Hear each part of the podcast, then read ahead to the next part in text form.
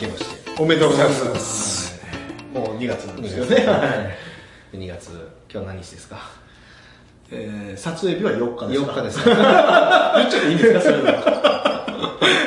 まあでも旧正月のスタートということでね、本来であれば2月の4日からスタートというのが本筋ですけどね。なので、まあ明けました。明けました新年一発目ということで、違う、そういう雰囲気ではない。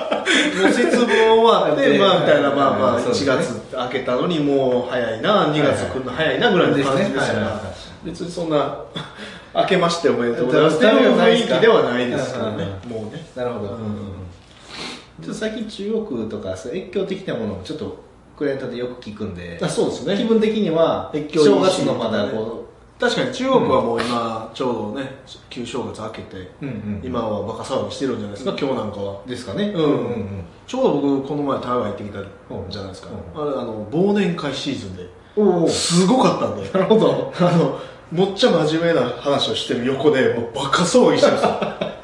うカラオケガンガン流してこっちでむっちゃ真面目な、あの台湾の歴史の話聞いてたのに、もうぐちゃぐちゃになっててもうその講師の人がちょっと切れ出すっていうホテルを中傷し出すみたいなホテルの人も分かってたと思うんですけどねみたいな。防音とか全然ちゃんとしてくれなかったねみたいな話をするぐらいでしたから。消えてますねそれは。いや、切れてました。温厚なおじいさんが切れてました。まあまあ忘年会シーズンに行ってしまったっていう部分もありますもんね、なんでまあまあ、第何回目ですか、これは。13ですかね。13ですか。うん。うん13回目ということで。まあちょっと正月旧正月にふさわしい。結構強引に持ってきましたね。ちょっと目標設定とかの話ちょっと聞きたいなるほど。うん。なんかね、目標設定って、例えば巷で言う、年商何億みたいな従業員何人みたいなので、まあよくありがちじゃないですか。ありがちですだからまあそういう話は、まあ大事ですよ。うん。大事だけど、まあ今日は別に。しないでまあそれはそれとしてとかね7つの習慣で出てるような僕もやってますけど、あのね、スキルアップとか精神的に資産がどうみたいな、まあ、7つの項目に分けて、うんうん。その目標設定するみたいな話は多分もうどこもやってるんで、うんうんうん。まあ、そういうのはもういいかなという感じはするので、実際に目標の設定の仕方で僕が、あの経営者になって、まあ、14年目なんですけど、ずーっと勘違いしてたなっていうことが一個あって、14年間。じえーとね、実際は10年間ぐらいですかね。10年間ぐらい。あのーすごく大事なことを見落としてたなという。で僕がそのえー尊敬する起業家の中でねすどんどんどんどん右肩上がりで売り上げ伸ばしていって、あのー全然贅沢もせずね、あのー事業を邁進してる人がいるんですけど、その人にねどうやって目標設定してるのかみたいな話を聞いた時に返ってきた答えがすごく面白かったんですよね、でその人は要するに会社を立ち上げる時から目標にしていた会社があると、でそれは実はユーキャンなんですって言われたの。はい。あの勇気をです。あのユーキャン。もう超巨大企業ですよ。起業したての起業したての経営者がユーキャン、目標にしてると、うん。とか途中でベネッセも意識しだしたんですって言ったのね、そんなこと考えたことあります、同じまあ教育系。えまあまあ教育系のビジネスやってる人ですけど、教育系のビジネスで作ったばっかりの会社がベンチマーク企業ユーキャン。すごい。そしてベネッセ。いやいやいや。俺なんて認識甘かったんやろうと思って。すごい目標ですね。すごい目標設定だと思うんですよね。だからあの自分が憧れるような企業を目標設定しないと仕事してても楽しくないでしょって言われたんですよ。なるほど。そう。憧れか。憧れている。だからみんなベンチマークが低すぎるんですよねと。うん。なるほど。そうそうそうそう。そうで僕らもいつの間にかねホームページの制作会社から、なぜかコンサル会社みたいな位置づけにされてるでしょ、でもまあ周りの見方ってすごく大事だなと思ってて僕自身はねそのホームページの制作会社の新しい形を作っているという認識なんですよね、それがもちろんコンサルできても当たり前だし、うん。広告管理できても当たり前だし、そのセールスライティングのマーケティングとかビジネス戦略を組めるっていうのが当たり前。これがホームページ制作会社のあり方だと思って作ってるけど、それが周りから見たらコンサル会社だって言われるようになったんですよね、いつの間にか。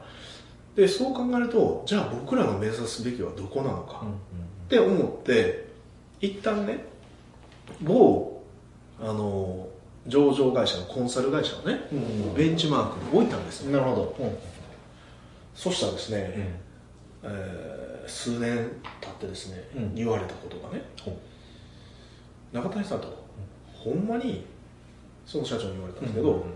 その企業に憧れ持ってますかって聞かれたんですよ。うん、難しい質そうそう。問ですね僕ねうん。忘れてたんですよ。その憧れとかそういう言葉をね大きいところにベンチマークすればいい。規模感だけね。規模感だけでね、うんうんそう言ってていや全くリスペクトしてませんと。はいはい。俺が答えたよね、うん。確かにその 確かに規模感とか展開とか、はい。あの学ぶべきところはありますと、うんうんうんただそれがすごくすごくリスペクトしてる対象なのかって言われたら、まあ、そこを超えたからといってワクワクはしないし、うんうんその刺激としてはないかもしれないですねうんって言ったら、そうでしょうねって言われて、うん。じゃあ目標設定の仕方間違ってますねって言われたんですよ、うん。だから僕はね数年前から、じゃあマッキンゼーとかボスコンを目指せばいいわと思ったんですよ、なるほど。そう。だから一時期僕マッキンゼーの本とかいっぱい読んでたじゃないですか、うん。でまあたまたま僕ボスコンに勤めてるねあの、うんうん塾生とかがいるから、そのボスコンのね内容とか聞いたりとかね。でまあ中小企業をターゲットにするんやったらボスコンの方がねフィットするのかなと思ったりとか今してるんですけど、でもそういうマッキンゼーとかボスコンみたいなものをイメージした方がいいのかなって思って、でそこから数年間ちょっとそういうところをイメージしながらやってるっていう。うん。だから本当に自分たちがリスペクトする相手がかどうかうん。を目標にするか。その巷でいうその何億年商何億従業員何人とかね、うん店舗数がどうとか顧客数がどうとかね。そういうことももちろん大事なんだけども、その目標とする企業があるかどうかってすごい大事なんじゃないかなと思ってて。でそれでねあのまあ今日本来つけてなあかんのかもしれんけど、あのみんなでねあのアウト操作というか、うん外部パートナーも含めてうちのスタッフ全員に青い明るい色のネクタイ作ったじゃないですか、であれはそのマッキンゼーが海外でね赤ネクタイのマフィアと呼ばれてて、その彼らが通ったところにはあの同業他社の死骸しか残らないみたいな、うんこうかっこいいじゃないですかなんか。ね。ちょっとなんかこう、本人たちは自分たちはマフィアだとは言ってないけど、うん周りから見たら彼らが通った後には同業他社の死骸しか残らないっていうことでマフィアと呼ばれていると、うん。なんかそういうものももっと意識していいんじゃないかなと。思って、そのあるね要所要所では青ネクタイをつけるっていうのをこうウィンクスでも習慣化していくと、まあ、形から入ったんですけど、まあ、その中小企業のそういうポジションが取れるような会社にしていければ、まあ、自分の代でねマッキンゼーとかボスコンとかっていうのを、あのー超えることとかねそんなんはおそらく難しい年齢になってるのかもしれないですけど、やっぱ目指すっていうことがすごい大事じゃないかなとだからまあもちろんクオリティとかもそうだし、まあ、人間的な質もそうだし、まあ、そういうことを目指していければ、あの僕の次の代か次の次の代ぐらいではねそういうことが達成できてるんだったらすごく面白いかもしれないなっていうのは思ってるうん。ですよ。やっぱそこに関してはやっぱワクワクするし、うん。そのリスペクトできる対象がそこにいるっていうのはねやっぱ面白いし、僕らも海外に出た時にあのアジアのねマッキンゼとかアジアのボうん。ストンコンサルティングだみたいなことを言われるようなあの存在であれればすごく楽しいそのビジネスマンライフになるんじゃないかなという感じはするとだからそれを死ぬまで追求できる楽しさでもあるんじゃないかなという感じがするので、まあ、そういう面白さはありますよね、うん。うん。うん。まあ、そういう意味でその目標設定に関してそのいろんなこう考え方っていうのがあると思うんですけど、僕がワクワクできるとかワクワクできるというか大事じゃないですか。すね。っていうのはやっぱそういううなんていうのかなすごく強力な大手うん。みたいなもの、でやっぱりマッキンゼーとかのマッキンゼージャパンのね最年少取締役になった人の記事とか読んでても、うん勝てないわけじゃないかもしれない、うんうんうんうん。その自分たちのやり方とそんなに変わらない、アウトプットの質はおそらくね、うんあの世界ナンバーワンですから、いろんなアウトプットの質がある中で、うん。でも手法としてはそんなに変わらない手法を取ってると、じゃあ自分たちのアウトプットの手法をねあの彼らより優れたものにしていく精度を高めていくっていうことでかいなんかこうもちろんボリュームでは負けるけども、うんクオリティ的には勝てるんじゃないかみたいなね、うん。ことを思えたりとかすると、うんやっぱワクワクするんですよね、なのであのそういうワクワクする目標設定の仕方、なるほど、うん。がすごく重要なんじゃないかなと思いますよね。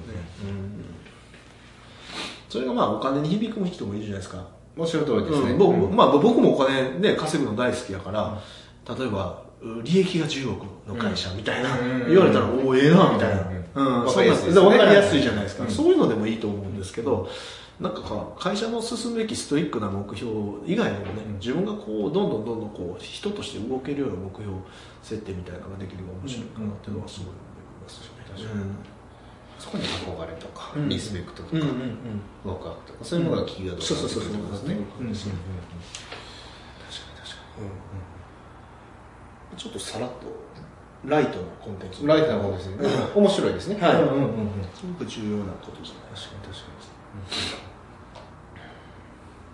ありますか？に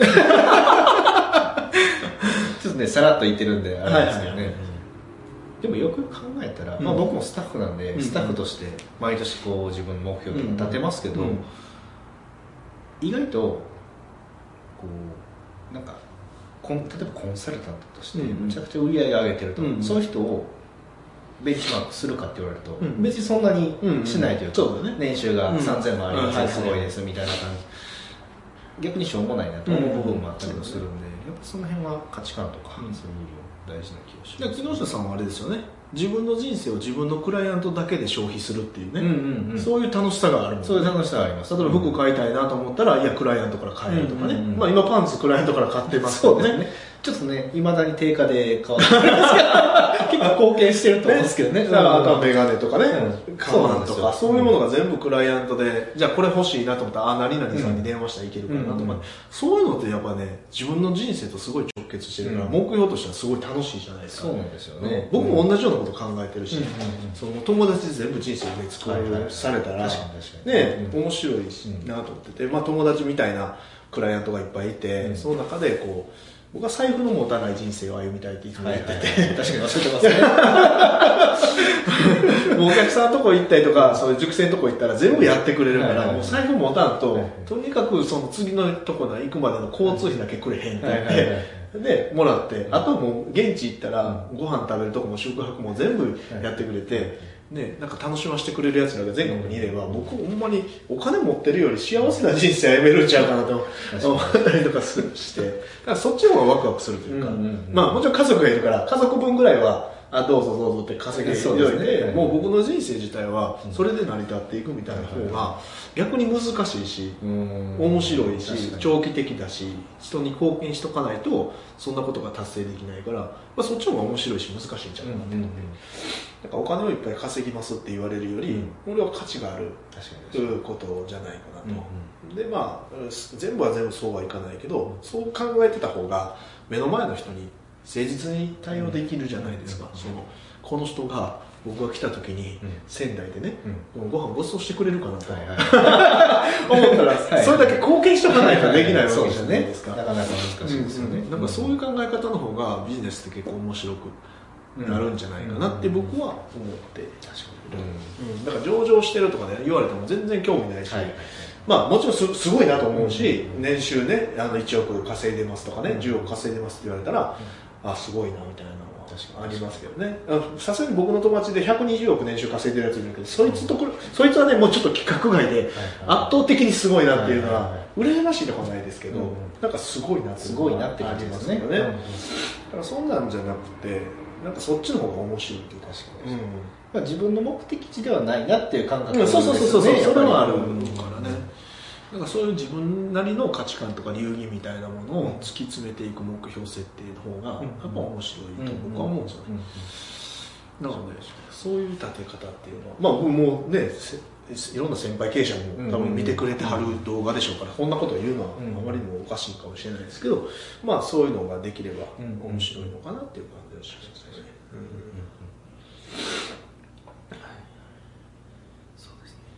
あれ今のお話聞いてちょっと僕も思ったんですけど、はい。結局じゃあそのどんな人をベンチマークするのかとか、うん。どんな企業をベンチマークするのかとかその目標設定立てるのにさっき、あのちょっと以前の動画で現在地と目的地のお話されていただいたと思うんですけど、結局自分がじゃあ何者でどんなことを目指したいのか自分がどこに情熱があるのかとかを見つけないと、多分ベンチマークする対象を見つけれないのかなっていうのはちょっと今聞いてて。そねそうだと思いますよ、うなんでそれはこの2月の後半からね。んうん、どんどんそういう話も。自分の現在地、現在地。していければ面白いかなと思いますね、うん、楽しみです。はい。ということで、うん、ありがとうございました